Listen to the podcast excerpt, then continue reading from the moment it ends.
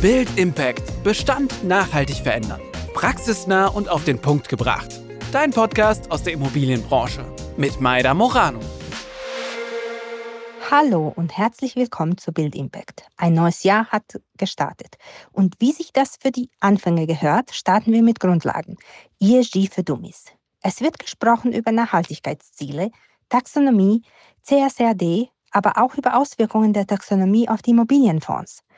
Falls du mehr über diese und weitere zusammenhängende Themen erfahren möchtest, hör gerne rein.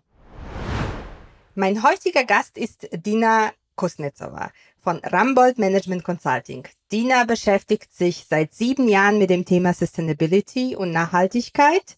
Wir haben uns mal bei der Expo kennengelernt, haben sehr spannende Gespräche geführt und äh, haben uns gemeinsam entschieden, hier etwas Übersichtlichkeit in die Dschungel, was Regulatorik, Begrifflichkeit betrifft, reinzubringen. Hallo Dina, schön, dass du da bist. Hallo Maida, danke für die Einladung. Dina, Könntest du uns ein bisschen was über sich erzählen, wie du zu Thema gekommen bist? Äh, du hast schon so viele spannende Sachen äh, gemacht, auch ESG-Scorings und so weiter. Ähm, vielleicht sagst du uns einfach mal kurz, äh, wie dein Weg gewesen ist. Gerne. Ja, ich denke, es hat äh, mit meinem Studium angefangen, der Wirtschaftswissenschaften. Äh, ich habe im Ausland studiert, in, in Maastricht, ähm, und habe dort meinen Bachelor gemacht und durfte ein halbes Jahr ähm, mein Auslandssemester in Peru absolvieren und habe mich dann in der Zeit zum ersten Mal mit äh, nachhaltiger Entwicklung im globaleren Sinne auseinandergesetzt ähm, und wollte deswegen dann auch ähm, mich in meinem Master darauf fokussieren. Ähm, und so bin ich dann ähm, ja, fündig geworden äh, mit dem Master Business and Development Studies in Kopenhagen. Ähm, mhm. Es ist ein wirtschaftswissenschaftlicher Masterstudiengang, aber mit Fokus auf äh, Entwicklungsländer, Schwellenländer und äh, welche Rolle der private Sektor ähm, in, in diesem Bereich spielt. Okay. Und ähm, genau, das, das war so der Ausgangspunkt und äh, Nachhaltigkeit war auch ein wichtiges Thema im Studium. Ähm, ich hatte auch ein Praktikum gemacht im Bereich ähm, ESG Ratings äh, bei einer deutschen Nachhaltigkeitsratingagentur namens IMOC ähm, und bin da äh, schon quasi fündig geworden ähm, und habe mich da zum ersten Mal mit dem Thema Sustainable Finance, also nachhaltige Finanzierung, auseinandergesetzt. Und nach meinem Master bin ich dann diesen Weg weiter, äh, bin ich dann wieder eingeschlagen und habe äh, weiterhin für eine andere deutsche Nachhaltigkeitsratingagentur gearbeitet als ESG-Analystin äh, in München. Und ähm, ja, das waren dann die ersten vier Jahre. Ähm, und ich habe zum einen Unternehmen nach Nachhaltigkeitskriterien bewertet nach äh, Umwelt-, Sozial- und äh, Governance-Themen, ähm, habe dann aber auch äh, im letzten Jahr mit Investoren zusammengearbeitet. Und äh, Investoren, die diese Nachhaltigkeitsdaten, ESG-Daten für ihre nachhaltige Investitionsentscheidung nutzen. Und so bin ich dann immer tiefer in das Thema eingestiegen, habe verstanden, welche Rolle ESG und Nachhaltigkeit im Finanzsektor spielt, äh, wie man äh, ja, Geldströme in eine nachhaltige Richtung lenken kann. Und äh, nachdem ich eben einige Jahre Berufserfahrung in diesem Bereich gesammelt habe, äh, wollte ich dann äh, in die Beratung wechseln. Mhm. Ähm, um einfach noch näher mit Unternehmen äh, arbeiten zu können und ähm, ja, Unternehmen nicht nur zu bewerten, aber eben auch äh, die Strategien, die nachhaltigen Strategien mitzugestalten. Und so habe ich äh, mich dann bei Rambol Management Consulting beworben, einer dänischen Nachhaltigkeitsberatung. Ähm, mhm. Rambol ist ähm, auch ein Ingenieursunternehmen, ähm, es arbeitet in vielen unterschiedlichen Märkten, Energie, Infrastruktur, Immobilien und eine Sparte ist eben Managementberatung. Mhm, mh. ähm, und wir bieten quasi zusätzlich zu den Ingenieursleistungen ähm, auch Managementberatung an. Und äh, meine Abteilung fokussiert sich da auf nachhaltige Strategieberatung. Eigentlich, also dein Weg war jetzt, ist ja ziemlich breit gefächert und eigentlich beste Voraussetzung, um ähm, eben hier über verschiedene Begriffe, Struktur und einfach mal Zusammenhänge zu sprechen. Das finde ich äh, mega gut. Ich würde mal vorschlagen, lass uns anfangen auf eine globale Ebene. Wenn man global spricht, spricht man immer von einem Pariser Abkommen 2015, wenn ich mich nicht mhm. täusche, und äh, 17 Sustainable Development Goals. Mhm. Und das waren, das sind eigentlich so Grundlagen, äh, oder jetzt die Frage an dich, sind das eigentlich Grundlagen für alle ESG-Strategien, für Taxonomie und für die ganze Entwicklung, die dann auf eine europäische Ebene ähm, erfolgte? Absolut. Ich denke, so kann man das gut zusammenfassen. Äh, die 17 Nachhaltigkeitsziele der UN ähm, bieten wirklich das globale Rahmenwerk. Ähm, es ist ein Orientierungsrahmen, in welche nachhaltige Richtung sich äh, die Welt, also alle äh, Länder bewegen sollten. Und äh, die UN hatte dann ja in den äh, Anfängen der 2000er Jahre dann diese Ziele formuliert, äh, die bis 2030 gültig sind.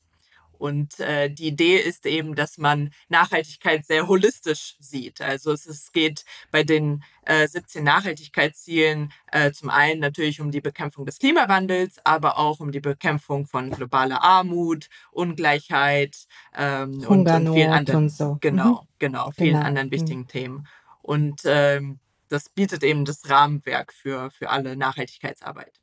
Du hast gesagt, ähm, UN hat ja da Ziele bis 2030 äh, definiert. Es gibt jetzt irgendwie Ziele bis 2045 auf der europäischen Ebene. Wie passt das irgendwie zusammen? Genau, also die, die globalen Nachhaltigkeitsziele ähm, sind bis 2030 formuliert, werden aber wahrscheinlich dann auch erweitert.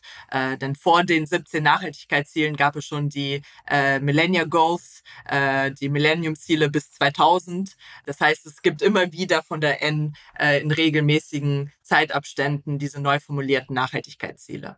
Hm. Ähm, die europäischen Ziele hingegen, ähm, ja, da gibt es andere ähm, Deadlines sozusagen. Ähm, zum einen bis 2050 möchte die EU als erstes, äh, als erster Kontinent klimaneutral sein. Mhm. Ein sehr ambitioniertes Ziel. Und äh, dieses Ziel wurde dann runtergebrochen mit einem weiteren mit äh, Meilenstein, kann man sagen. Bis 2030 möchte die EU äh, die Treibhausgase um 55 Prozent reduzieren im Vergleich mhm. bis äh, zu äh, den Treibhausgasen im Jahr 1990. Okay. Und ähm, das ist auch schon ein sehr ambitioniertes Ziel und daran wird gerade gearbeitet auf Regierungsebene, auf Unternehmen, äh, Unternehmensebene und natürlich auch auf, auf EU-Ebene. Hm, genau.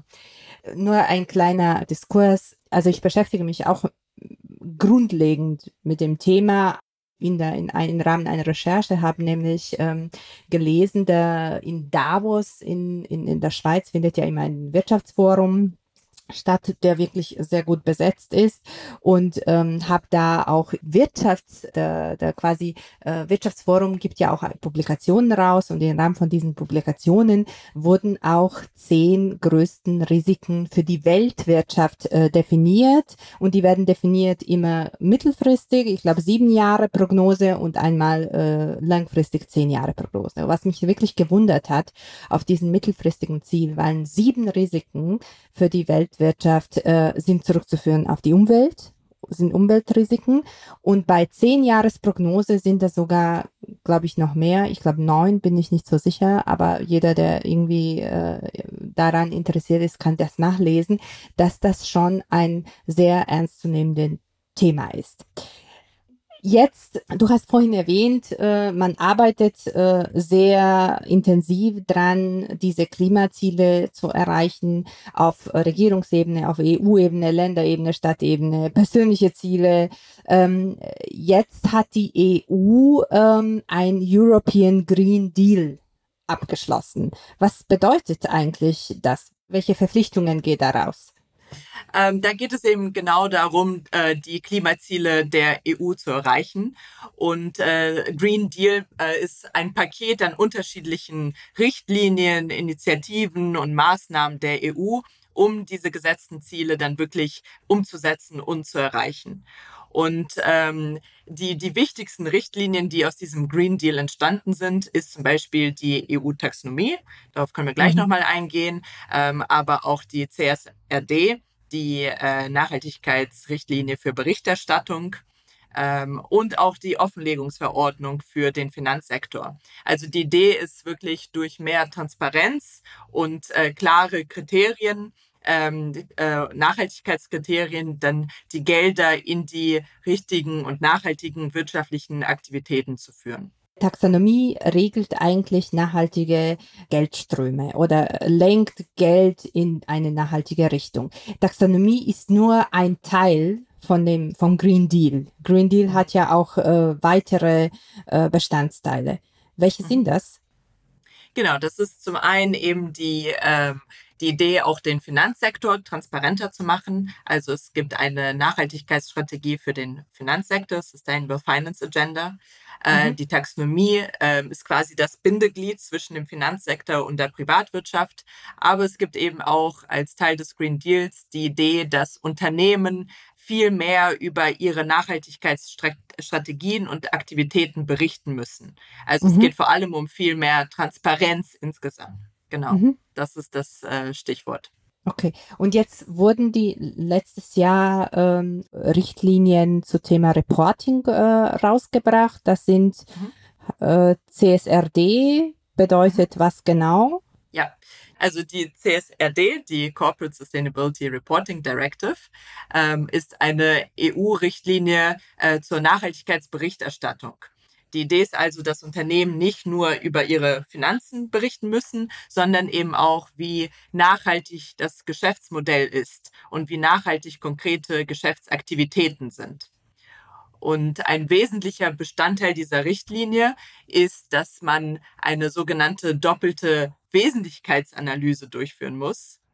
Ähm, Ach, und das spannend, bedeutet. Ja, was, was genau? Das, was bedeutet das genau? Das ist ein spannendes Thema. Ja. Genau, das bedeutet, dass ähm, Unternehmen die Möglichkeit haben zu sagen, was sind eigentlich die wesentlichen Nachhaltigkeitsthemen für ihre Industrie, aber auch konkret für, für das Geschäftsmodell des Unternehmens. Und äh, doppelt, wieso heißt es doppelte Wesentlichkeit? Weil man quasi schaut, welche Auswirkungen hat ein Unternehmen auf Mensch und Umwelt. Und gleichzeitig auch, also das ist quasi die Inside-Out-Perspective. Ähm, aus Perspektive des Unternehmens schaut man, wie beeinflusst das Unternehmen äh, Menschen, die Gesellschaft und die Umwelt. Aber gleichzeitig schaut man auch, wie wichtig sind bestimmte Nachhaltigkeitsthemen, Faktoren, Veränderungen für, für das Unternehmen. Also welche Risiken birgt das Thema Nachhaltigkeit, also zum Beispiel der Klimawandel für die Finanzen des Unternehmens. Das ist dann die sogenannte Outside-In-Perspektive. Mhm. Also quasi Innen- und Außenwirkung, so kurz zusammengefasst. Genau. Und äh, CSRD ist eigentlich so ein Non-Financial Reporting, das kann man so nennen. Und der wird basieren vermutlich auf allen möglichen Daten, die man so sammelt. Ich weiß gar nicht, gibt es überhaupt schon, also ich habe das schon mal gelesen von bekannten Beratungsunternehmen, gibt es ja schon irgendwie erste Strukturen, wie man das Reporting aufsetzt und so weiter. Welche Unternehmen sich müssen diesen Non-Financial Reporting verpflichtend abgeben? Zum einen betrifft es alle europäischen Unternehmen. Ähm, und dann ähm, gibt es durch die Richtlinie auch bestimmte Kriterien, wen es in erster Linie betrifft. Und zwar sind es Unternehmen mit einer gewissen Bilanzsumme von 20 Millionen Euro, äh, dann von einer Netto-Umsatzerlössumme äh, von 40 Millionen und es müssen auch mindestens 250 Beschäftigte sein im Unternehmen. Das heißt, mhm. es betrifft erstmal die großen Unternehmen, ähm, die börsennotierten Unternehmen ähm, und äh, aber eigentlich, eigentlich auch sehr viel Mittelstand. Also bisher, ähm, also alle Unternehmen, die nicht reportet haben, ähm, das, das ist eigentlich Mittel, Mittelstand. Die müssen sich da auch einfügen. Das ist richtig, genau. Und das heißt, es betrifft insgesamt äh, 50.000 Unternehmen in der EU. Also es ist wirklich deutlich mehr, als äh, Unternehmen bisher über Nachhaltigkeit berichtet haben. Wahnsinn. Ich weiß gar nicht, wer das bewältigen soll, welche, welche Wirtschaftsprüfer das alles äh, prüfen sollen. Und auch das ist auch ein großer Aufwand für die Unternehmen, so einen Bericht zu erstellen. Ähm, welche Auswirkungen hat die Taxonomie oder wie tiefgreifend, also jetzt haben wir gesagt, äh, da, also Eingriffe in die Wirtschaft, äh, überhaupt in, in, in Business ist ja erstmal Reporting. Welche andere Auswirkungen hat die Taxonomie auf, ähm, äh, sagen wir konkret, auf die Immobilienbranche, sagen wir mal Finanzierung oder was sind das, in welche Bereiche greift die Taxonomie ein? Mhm. Also die Taxonomie ist ja ein Klassifizierungssystem. Es geht ja darum zu sagen, welche in erster Linie Industrien haben überhaupt das Potenzial, nachhaltig zu sein. Äh, davon sind natürlich die mhm. Industrien, die auf, ähm, auf fossilen Energieträgern basieren, ausgeschlossen. Und dann geht es darum, welche Geschäftsmodelle und welche äh, äh, Aktivitäten können überhaupt nachhaltig sein. Und die Taxonomie legt eben mhm. bestimmte technische Kriterien fest, die erfüllt sein müssen, um zu sagen, dass ein Unternehmen und deren Geschäftsaktivitäten ähm, als nachhaltig äh, kategorisiert werden können. Und für den Gebäudesektor konkret ähm, bedeutet das, also zum einen ist es wichtig zu sagen, dass der Gebäudesektor in der Taxonomie aufgenommen ist. Das heißt, der mhm. Gebäudesektor hat das Potenzial, nachhaltig zu sein wenn bestimmte Kriterien erfüllt sind. Und dann, wenn man eben tiefer geht in die Taxonomie und schaut, okay, was genau für Aktivitäten betrifft es? Es betrifft zum einen den Neubau von Immobilien, von Gebäuden. Es betrifft aber auch mhm. die Renovierung von Gebäuden, Sanierung von Gebäuden. Ähm, es sind also beides Geschäftsaktivitäten, die, wenn sie richtig ausgeführt sind oder nach bestimmten Kriterien nachhaltig ausgeführt werden, ähm, dann eben in, unter die Taxonomie fallen. Also müssen quasi taxonomiekonform, müssen taxonomiekonform sein. Genau, richtig. Okay. Mhm. Genau. Und für den Gebäudesektor äh, gibt es unterschiedliche Kriterien. Also zum einen ähm, muss eben geschaut werden, wie der Energieausweis ist, also wie ähm, energieeffizient ist ein Gebäude.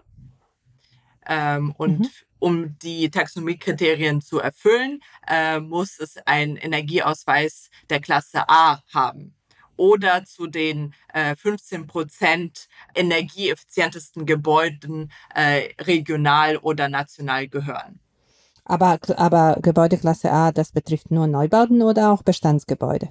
Ja, die Energieklasse A äh, die Regelung des äh, oder dieses Kriterium ist für Gebäude, die vor 2020 gebaut worden sind. Das heißt, für Neubauten sind die Kriterien sogar noch strenger. Da geht es wirklich darum, komplett emissionsfreie Gebäude oder sogenannte nullenergiebetriebene Gebäude äh, zu bauen.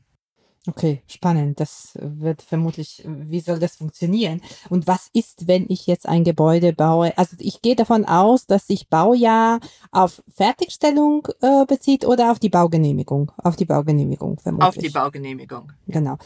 Also das wird schwer. Was ist mit den Gebäuden, die ich jetzt fertigstelle, die Gebäudeklasse B haben zum Beispiel? Was, was geschieht mit denen? Also was sind die Konsequenzen? Mhm. Also Gebäudeklasse B ist vermutlich immer noch ähm, als nachhaltig zu klassifizieren, denn Gebäudeklasse B fällt vermutlich unter die Top 15 Prozent des aktuellen Gebäudebestands. Okay.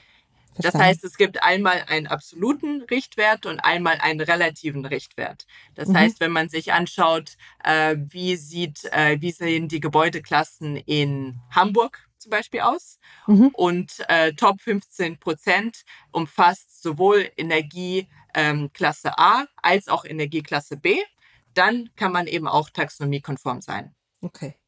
Okay. Verstanden. Also das ist quasi jetzt runtergebrochen von oben nach unten. Und zwischendurch habe ich dann eine Portfolioebene, eine ein, ein ich nenne das jetzt ein Verwaltungsorgan. Äh, wie, wie sieht das aus ähm, mit, mit äh, Regulierung auf einer Portfolioebene? Wenn man sich ein Portfolio anschaut, dann äh, ist die Aufgabe oder die Verantwortung des Fondsmanagers äh, unter der europäischen Offenlegungsverordnung zu sagen, wie viel Prozent von meinem Portfolio sind denn konform mit den Taxonomiekriterien. Mhm. Das heißt, ähm, wenn wir uns ein äh, Portfolio von Office-Gebäuden, von, äh, äh, von Wohngebäuden und äh, weiteren Gebäuden anschauen, äh, dann muss man für jedes Gebäude gucken, ist erfüllt es die Kriterien der Taxonomie und dann anteilsmäßig dann berechnen, wie viel von meinem Gesamtportfolio äh, sind taxonomiekonform. Mhm. Und dann erfolgt eine Klassifizierung in Fonds, die eine Bezeichnung haben nach Taxonomie, Artikel 6, Artikel 8, Artikel 9? Oder kann man das so einfach erklären? Genau, die Artikel beziehen sich auf die Offenlegungsverordnung, eine weitere Richtlinie der EU, die, mhm. die darauf abzielt, dass der Finanzsektor äh, transparenter wird mhm. und äh, dass man, dass Investoren, die in einen bestimmten Fonds investieren, direkt sehen können, wie nachhaltig dieser Fonds ist. Mhm. Und mhm. bisher war das ähm, Risiko von Greenwashing sehr groß, denn es war nicht wirklich transparent. Man konnte nicht wirklich sehen, was sind alles Investitionen, äh, die aus diesem Fonds äh, fließen und sind sie wirklich nachhaltig? Gehen sie wirklich in Gebäude, die diese äh, Taxonomiekriterien erfüllen oder andere, ähm, zum Beispiel Gebäudezertifikate oder Standards erfüllen? Das war mhm. bisher schwer nachzuvollziehen. Und die Taxonomie schafft eben ein bestimmtes Klassifizierungssystem, sodass es für Investoren und Anleger viel einfacher wird zu sehen, ob ihr Geld in nachhaltige Gebäude fließt oder nicht zu der Frage, wie das mit äh, Artikel 9, 8 und 6 zusammenhängt.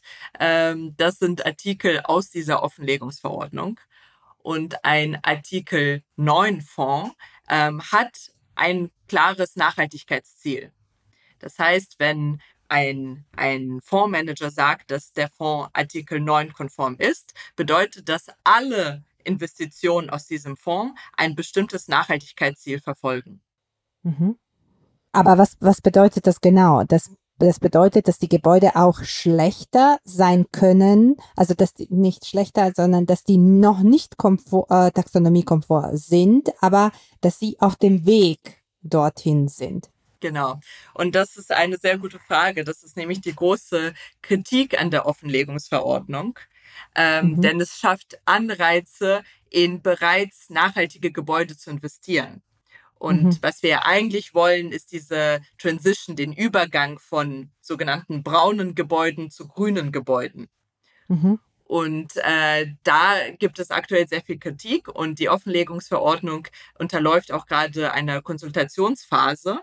Denn mhm. man sieht, dass man quasi durch diese Klassifizierung von nachhaltigen und nicht halt nachhaltigen Investitionen ähm, nicht die richtigen Anreize setzt.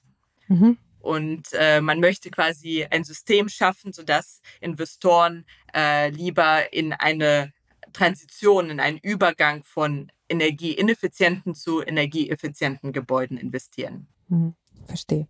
Also jetzt kurz zusammengefasst, wir haben jetzt äh, von der globalen Ebene Sustainable Development Goal und Pariser Abkommen, sind wir über Taxonomie, Offenlegungsverordnung, haben wir über ähm, nachhaltige Gebäude gesprochen, über Energieeffizienz äh, und so weiter. Und das hat alles Auswirkungen auf die Finanzierung. Welche Auswirkungen das auf die Finanzierung hat, wissen wir vermutlich noch nicht so genau. Oder schon? Ähm, auf die Rendite, also auf den Gewinn aus der Finanzierung? Äh, eher so auf die Finanzierungskosten, sagen wir mal. Genau, die, die Hoffnung natürlich ist durch äh, mehr Transparenz eben diese Anreize für Investitionen in die Renovierung von Gebäuden zu schaffen. Denn der, der Gebäudebestand ist äh, bei weitem noch nicht energieeffizient in Europa. Mhm. Ähm, und der, der Gebäudesektor ist auch für 40 Prozent der äh, globalen äh, Emissionen verantwortlich. Das heißt, es ist wirklich äh, wichtig, jetzt diese äh, Anreize zu schaffen, das Geld in die Renovierung von Gebäuden fließt, sie energieeffizienter zu machen, sie besser an den Klimawandel anzupassen. Ähm, das heißt, wir sehen schon, dass jetzt durch äh, diese ganzen EU-Richtlinien diese Anreize geschaffen werden. Mhm. Inwieweit sie dann nachhaltig sind und wirklich, äh, inwieweit das wirklich schnell genug geht, äh, das müssen wir jetzt erstmal noch sehen. Mhm, mhm. Also kannst du noch was, also wir haben jetzt über, über nachhaltige Fonds gesprochen, Artikel 8, Artikel 9. Könntest du noch was äh, zu Artikel 6 sagen? Das ist auch ein, mhm. finde ich, ein, ein spannendes Thema. genau. Artikel 6 bedeutet, dass ähm, ein Finanzprodukt, also zum Beispiel wieder ein Immobilienfonds, ähm, lediglich äh, sich Nachhaltigkeitsrisiken anschaut. Also mhm. da geht es nicht darum, einen wirklichen Beitrag zu leisten, wie zum Beispiel Gebäude zu renovieren, äh, wie zum Beispiel grüne Mietverträge anzubieten, wie zum Beispiel Anpassungen an den Klimawandel äh, zu schaffen. Ähm, oder man kann ja auch ähm, für zum Beispiel äh, Sozialwohnungen, äh, Geld in Sozialwohnungen investieren und einen Beitrag zu sozialen Zielen äh, schaffen. Ähm, aber bei einem Artikel 6 Fonds geht es nur darum, äh, dass man zeigen kann, dass man in der Einkaufsphase, wenn äh, Immobilien eingekauft werden in einen Fonds, dass man sich bestimmte Nachhaltigkeitsrisiken anschaut. Es okay. ist also eine reine Risikoperspektive. Okay, also das mag, aber äh, also jetzt, sage ich mal zusammengefasst, bedeutet das, dass man in Artikel äh, 6 Risiken erkennt und dokumentiert und offenlegt. Mhm. Genau. Und bei Artikel 8 und 9 schaut man eben, was ist wirklich der positive Beitrag zu einer nachhaltigeren Wirtschaft oder einem nachhaltigeren Immobiliensektor. Mhm. Und was ist eigentlich der Unterschied zwischen Artikel 8 und Artikel 9? Mhm.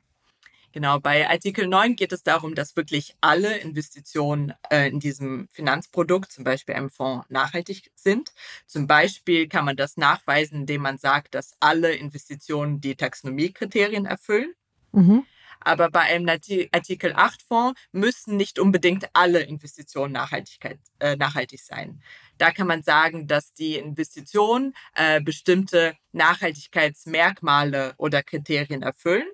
Und das können sowohl ökologische Kriterien als auch soziale Kriterien sein. Also es ist etwas äh, schwächer formuliert. Mhm.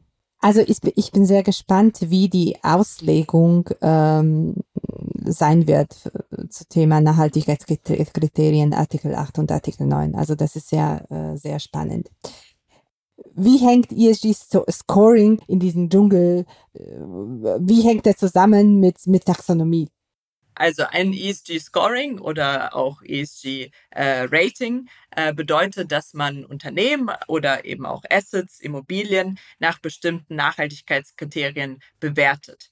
Das heißt, es, es unterliegt einer bestimmten Methodik, äh, was als nachhaltig eingestuft werden kann und äh, was ist weniger nachhaltig oder gar nicht nachhaltig. Es ist also ein bestimmtes Bewertungssystem. Und das können sowohl quantitative als auch qualitative Indikatoren sein. Und ich sehe ESG-Ratings als Vorreiter der äh, Taxonomie.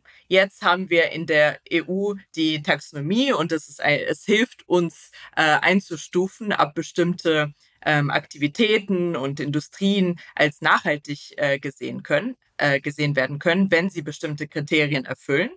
Mhm. Ähm, aber bevor diese Taxonomie eingeführt worden ist, äh, waren die Ratings ein Versuch, Unternehmen äh, oder Assets, Immobilien nach Nachhaltigkeitskriterien zu bewerten und auch so Anreize zu schaffen für Unternehmen, nachhaltiger zu werden, weil man quasi ihre Nachhaltigkeitsbemühungen transparent gemacht hat, man hat sich die Nachhaltigkeitsberichte angeschaut, nach einer bestimmten Methodik bewertet ähm, und so ähm, ein Statement oder eine Aussage treffen können, wie nachhaltig ein Unternehmen ist. Verstehe ich. Aber wird jetzt ähm, wird jetzt äh, ESG-Rating eigentlich sich verändern oder wird das überflüssig sein, wenn man eine Non-Financial äh, Reporting äh, oder eine, genau, ein Non-Financial Report ausgearbeitet nach CSRD-Richtlinien? Oder wird, wie wird das, wo, wo ist da der Zusammenhang zwischen Taxonomie und, ähm, und ESG-Rating? Mhm.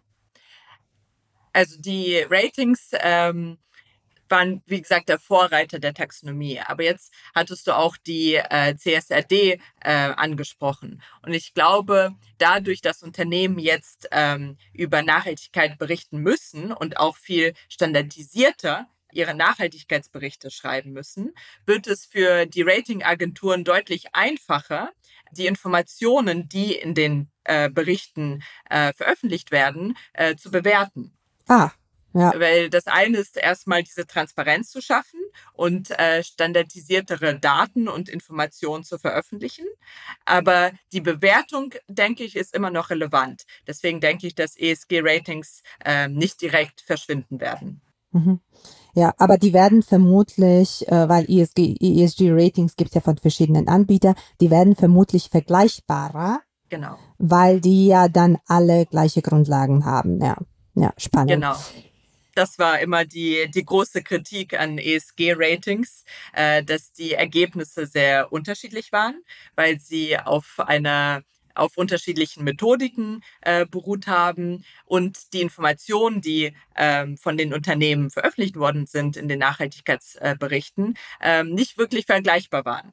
Mhm. Und durch diese CSRD-Richtlinie, durch die standardisierte Berichterstattung von Nachhaltigkeitsthemen, äh, wird es eine viel bessere, fundiertere Grundlage für diese ESG-Ratings geben. Mhm.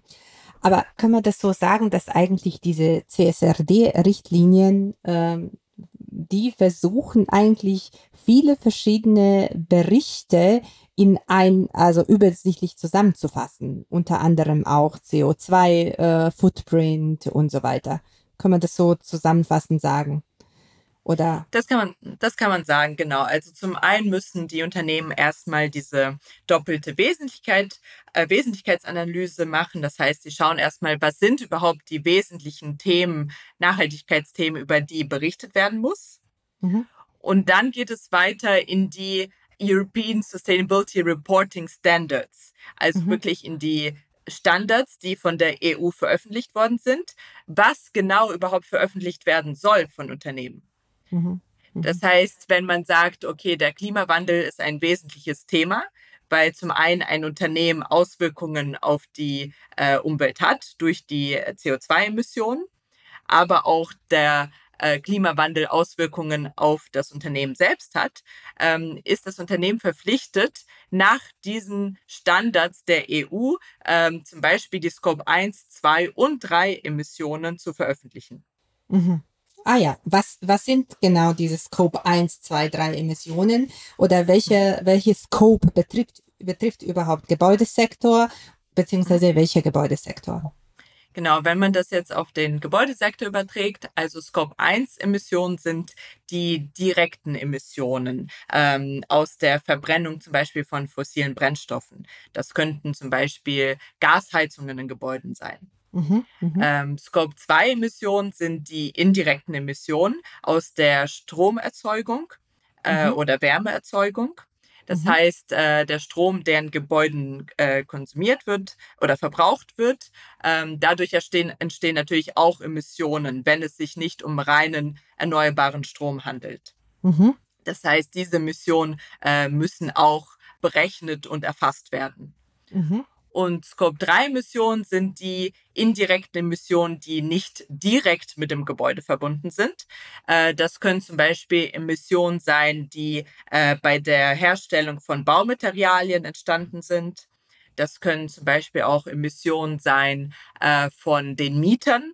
Darauf hat natürlich der Eigentümer des Gebäudes keinen direkten Einfluss mhm. äh, wie viel ein Mieter an Strom verbraucht. Trotzdem sollten diese Scope 3, diese indirekten Emissionen auch erfasst werden. Mhm. Das wäre meine nächste Frage. Wer bilanziert eigentlich welchen Scope? Ein Beispiel E-Tankstellen. Ja? Mhm. Oder nee, nicht E-Tankstelle, E-Ladesäulen in Gebäuden. So. Mhm. Das ist eigentlich äh, Stromverbrauch in Gebäude, aber den, den der Strom wird in Anspruch genommen äh, von jemand anderem. Wie ist da, also wer, wer bilanziert jetzt diesen Strom? Mhm. Genau. Entfällt das auf, auf, auf Gebäudeebene, sage ich mal, weil das, das wäre für mich so ein, eine, ein, ein, etwas zwischen Scope 2 und Scope 3. Mhm. Aber, äh, wer, wer bilanziert eben diesen Verbrauch? Genau. Das, das kommt ein bisschen drauf an. Also es gibt äh, das Greenhouse Gas Protocol. Das mhm. ist der Standard, nach dem ähm, quasi die, diese Bilanzierung erstellt werden kann. Mhm. Und da gibt es bestimmte Richtlinien und Methodiken, äh, die Aufschluss geben, wer wirklich für welche Mission verantwortlich ist. Ähm, also zum einen ist wichtig, dass man, äh, wie du gesagt hast, keine Mission doppelt zählt, sondern äh, man schaut, in welche Kategorie passen die unterschiedlichen Emissionsquellen am besten. Wenn man jetzt sagt, okay, der Stromverbrauch ähm, vom Gebäude, äh, da kann man unterscheiden zwischen, was ist der Stromverbrauch äh, für die ähm, öffentlichen oder für die Gemeinschaftsbereiche, äh, für die der Gebäudeeigentümer verantwortlich ist ähm, mhm. und Stromrechnung zahlt. Und was sind die Stromrechnungen, für die die Mieter verantwortlich sind. Mhm. Ähm, das heißt, da kann man unterscheiden zwischen Scope 2, äh, Stromverbrauch vom Gebäude und der Gebäudeeigentümer berechnet das dann in seiner Bilanzierung. Mhm. Und der Stromverbrauch der Mieter ist aus Gebäudeeigentümersicht dann die Scope 3 Emissionen, weil der Gebäudeeigentümer keinen direkten Einfluss auf den Stromverbrauch der Mieter hat. Mhm, mh. Aber für aus der Sicht der, der Mieter ähm, ist der eigene Stromverbrauch die Scope-2-Emissionen, aber der Stromverbrauch ähm, des Gebäudes oder von anderen Mietern wäre dann äh, Scope 3. Das heißt, es hängt immer ein bisschen davon ab, aus welcher Sicht diese, diese Bilanzierung gemacht wird. Diese äh, Greenhouse Gas Emission Protokoll, der ist mhm. eigentlich, wird ein Teil von Non-Financial Reporting sein, schätze ich mal. Genau, ähm, wenn dann Unternehmen äh, über ihre Scope 1, 2 und 3 Missionen, also über ihren Carbon Footprint äh, berichten müssen, weil es ein wesentliches Thema ist, weil sie dadurch eben Auswirkungen auf die Umwelt haben, äh, müssen sie äh, diese Bilanzierung nach dem Greenhouse Gas Protokoll machen, weil das mhm. quasi das Hauptregelwerk ist, wie man ähm, die Mission berechnet. Mhm. Okay, spannend. Nee, also du hast es als super erklärt, äh, sehr verständlich, äh, finde ich klasse, auch Zusammenhänge. Ähm, ich hätte noch eine abschließende Frage und das mhm. ist äh, Krempfad. Mhm. Wo, wie hängt Krempfad in diesen ganzen Taxonomie, ESG, äh, Dschungel, wo, wo, wo hängt der dann oder wo ist da der Zusammenhang? Mhm. Der Krempfad, muss man sagen, vielleicht zur Erklärung, er also bezieht sich auf das Gebäude und berechnet Stranding-Punkt. Und Stranding-Punkt ist eigentlich Zeitpunkt, wo das Gebäude am Wert verliert, beziehungsweise wo das Gebäude dann ein Klima oder 1,5 Grad Linie verlässt. So kann man das, so kann man das sagen, oder? Genau. Ähm, ich würde das erstmal im Zusammenhang mit dem Pariser Abkommen setzen. Mhm. Ähm, da hat man sich ja darauf geeinigt, dass man ähm, den Klimawandel oder die Klima, äh, Klima äh, die Erderwärmung auf 1,5 Grad reduzieren äh, möchte oder begrenzen möchte. Mhm. Ähm, und äh, dieses globale Ziel muss man natürlich runterbrechen. Was bedeutet das auf Länderebene? Was bedeutet das auf äh, Sektorenebene? Mhm. Und man hat dann dieses 1,5 Grad Ziel quasi umformuliert oder äh, eben übersetzt, ähm, was das genau für den Immobiliensektor bedeutet. Mhm. Ähm, und das sind genau diese Dekarbonisierungspfade in diesem Creme Instrument oder kann man sagen, in diesem Tool. Mhm. Ähm, das heißt, man sieht dann globale und nationale Dekarbonisierungspfade für den Immobiliensektor. Das mhm. hängt natürlich auch davon ab, wie schnell der Energiesektor dekarbonisiert wird in einem bestimmten Land, ähm, weil natürlich der Stromverbrauch in Gebäuden ein äh, großer Faktor ist. Genau. Ähm, das, da steht der Deutschland äh, nicht so gut da. Deswegen ist unser Dekarbonisierungspfad von Anfang an ungünstiger oder strenger wird er ausgelegt als zum Beispiel Dekarbonisierungspfad von Frankreich oder Polen oder Österreich oder Holland oder so. Genau, richtig. Ähm, das heißt, man schaut sich dann eben diesen nationalen Dekarbonisierungspfad zum Beispiel für Deutschland an und dann berechnet man äh, nach dem Greenhouse Gas Protokoll seine Scope 1, 2 und 3 Emissionen für das Gebäude. Und dann sieht man quasi, wie steht das Gebäude im Vergleich zum nationalen Dekarbonisierungspfad.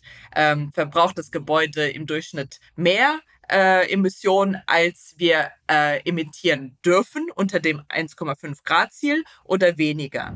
Mhm. Und wenn es äh, mehr Emissionen sind, dann kann man basierend auf, äh, diesen, auf diesem Dekarbonisierungspfad ähm, dann Renovierungsmaßnahmen festlegen und Investitionsentscheidungen treffen, wie man die Gebäude renovieren muss, damit sie energieeffizienter werden und somit äh, nicht mehr Emissionen äh, emittieren als unter diesem 1,5 Grad Ziel möglich. Mhm. Verstehe. Rambold in Deutschland, mir bekannt aus dem äh, ingenieurtechnischen Bereich, Brandschutz äh, vor allem äh, haben mit denen auch schon gearbeitet. Äh, was macht ihr alles in Deutschland? Wo seid ihr überhaupt? Wie viele seid ihr? Und, und wie hängt ESG-Thema mit Rumble zusammen? Ja, gute Frage. Ich, äh, ich muss die äh, Mitarbeiterzahlen in Deutschland nochmal nachschauen. Ich selbst äh, bin in Kopenhagen. Ähm, da sind wir in ganz Ramboll mehrere tausend. Äh, in Ramboll Management Consulting sind wir ungefähr 500 äh, Leute und in meiner Abteilung äh, nachhaltige Strategieberatung sind wir um die 100 Leute. Hm, wow. Ähm, der, mhm. Genau, die, ähm, das Hauptquartier von Ramboll ist in Kopenhagen. Wir haben aber auch ähm, viele Standorte in Deutschland, in Hamburg, München, Essen, äh, Frankfurt und ja, allen größeren äh, Städten. Und ähm, meine Abteilung äh, äh, fokussiert sich, wie gesagt, auf die äh, nachhaltige Strategieberatung. Und das hängt natürlich sehr viel mit ESG zusammen. Also eigentlich äh, nutzen wir diese ganzen Standards und Richtlinien und Rahmenwerke, die wir heute besprochen haben, um unsere Kunden zu beraten, wie sie ihre Geschäftsmodelle äh, nachhaltig aufstellen können. Gleichzeitig ähm, arbeiten wir auch sehr eng mit den Ingenieuren von Ramboll zusammen. Mhm aus dem Bereich Stadtplanung, Infrastruktur, Bauwesen, Energie, Verkehr. Ähm, und äh, denn nachhaltige Themen brauchen auch immer eine technische Lösung. Mhm, mhm. und deswegen ähm, finde ich es äh, so interessant, eben zum einen äh, mit ähm, ja, Unternehmensberatern zu arbeiten, meinen Kollegen, aber auch mit Ingenieuren, die ein viel techn technisches äh, Profil haben und äh, quasi immer prüfen können, ob unsere Strategien auch wirklich umsetzbar sind. Mhm. Das heißt, wir arbeiten die Strategie und die unsere Kollegen aus den technischen Abteilungen sorgen dafür, dass ähm, sie auch wirklich umsetzbar sind. Mhm.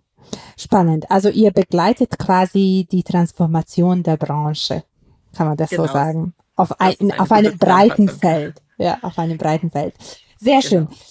Vielen lieben Dank. Also ich ähm, eigentlich was mich jetzt noch interessieren würde, ist, wie ihr das Thema Nachhaltigkeit ESG überhaupt in Dänemark äh, umsetzt. Aber dazu äh, drehen wir vielleicht äh, eine neue Folge, weil das würde vermutlich äh, schon äh, einige Zeit in Anspruch nehmen, das so äh, darüber zu berichten. Sehr gerne, ich komme gerne wieder. Ja, sehr schön. Das war der Podcast Build Impact. Bestand nachhaltig verändern mit Maida Morano.